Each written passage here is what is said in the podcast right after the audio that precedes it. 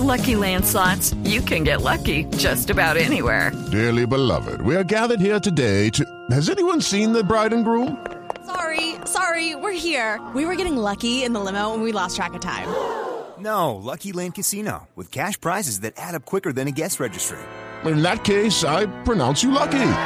Play for free at LuckyLandSlots.com. Daily bonuses are waiting. No purchase necessary. Void where prohibited by law. 18 plus. Terms and conditions apply. See website for details.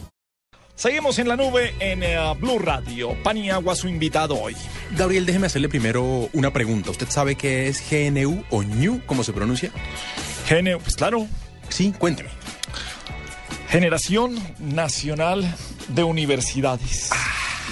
Claro. Ajá. Muy, muy amplio su conocimiento en estos temas digitales, por supuesto. Ah, ah, es en la, en la parte digital. Sí, claro. Ah, o sea- ah, o sea, para usted solamente hay un GNU. Ah, entonces ponga, hay ma- ponga en internet GNU en Google a ver si no hay 10 GNUs. ¿Cuál saldría de primero, Gabriel? Eh, no, ah, no lo va a hacer quedar en ridículo. Usted le estoy con su parte digital. Pues eh, la buena noticia es que yo tampoco sé qué es, pero por eso tenemos un invitado, porque entonces, ¿qué vamos a hacer? Mejor aquí. No, mire, eh, GNU eh, es noticia y es noticia porque se están cumpliendo 30 años. Esta semana se cumplieron 30 años del nacimiento Sí, de ese movimiento. Es el movimiento que promueve el uso del software libre.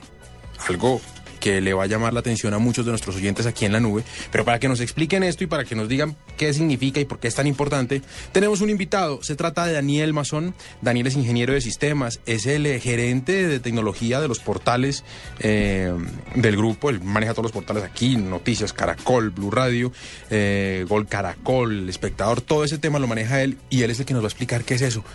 Daniel, buenas noches, bienvenido a la nube. ¿Qué es? Arranquemos por el comienzo. ¿Qué es GNU? ¿Qué es el NU? Bueno, gracias la nube por invitarme. Eh, arranquemos, sí, efectivamente eh, GNU nació como un proyecto por allá a finales de, los 70 cuando la computación eh, estaba como en, sus inicios. Eh, GNU o NU, como usted lo menciona, fue una iniciativa de un señor por allá neoyorquino, un poco mechudito, un poco barbudito, un poco medio hippie, Con todos los ingenieros. más o menos, sí. Y básicamente él quería pues conformar un grupo que creara, creara programas de cómputo. En ese momento el software no era masivo como lo es hoy en día, pero él quería crear unos programas simplemente de forma colaborativa, que cualquier persona en el mundo pudiera ayudar a construir ese software y que fuera libre de su uso y cualquiera lo podría redistribuir, modificar, hacer cambios, mejorar, sin tener que eh, concentrarse en licenciamiento, ni temas comerciales, ni nada de esto.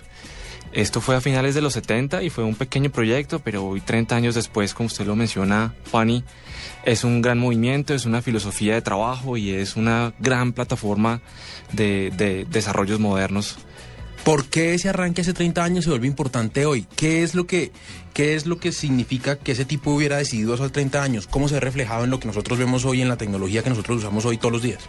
Bueno, Pani, eso, esto es un tema de que unas cosas se juntan con otras y mm, finalmente digamos que el, el tema GNU eh, más tarde, años después, terminó siendo una fundación, una fundación de software libre, donde cualquier persona que quería contribuir iba allá y contribuía como su conocimiento y su- sus horas de trabajo y demás. Y finalmente se vinieron creando muchos servicios que eran de código abierto, se vinieron creando eh, servidores de bases de datos, sistemas operativos y múltiples herramientas para que otras personas las, las aprovecharan. Sí, efectivamente el famoso Linux fue creado fue creado por allá por un señor finlandés en, Finlan- en Finlandia. Y Finlandia no es ellos- Caldas, es Finlandia. Ah, Finlandia. Finlandia. Sí. Eh, Este tipo se puso en contacto con los organizadores del proyecto GNU y formaron una colaboración impresionante. Y eso sale de ahí, fíjese usted. Y ese sistema operativo, hoy por hoy, es el sistema operativo que potencia la mayoría de páginas web en el mundo, incluyendo, ¿por qué no, las nuestras? Incluso blueradio.com. Ah, está sobre, está sobre un sistema Así es. Y de, de código abierto. Sistema operativo de código abierto y muchos otros servicios de código abierto. Y hoy eh, prácticamente todos están así. El mismo Facebook, el mismo Google, el mismo los Amazon, los grandes, todos están montados en plataformas de código abierto. Y hoy en día tenemos los beneficios. El mismo Android incluso también, también se fundamenta en esto. Pasa mucho aquí cuando entrevistamos gente que hace aplicaciones, eh, que saca páginas, que recoge a muchos medios digitales, eh, a- que solos van, que lo hacen más por amor al arte que por, por hacer negocio. Cuando estamos hablando de los códigos abiertos, ¿en, en, dónde está el negocio? ¿Cómo funcionan esas empresas que quieren, eh, es la libertad del software para todos? Bueno, sí, eh, esto, esto funciona de la siguiente forma. Eh, realmente nada es gratis en la vida y realmente lo, lo que no tiene costo de, de, este, de estos esfuerzos de código abierto son las licencias de software. Entonces cualquier persona puede acceder al software y no tiene que eh, pagar un solo centavo de licencia.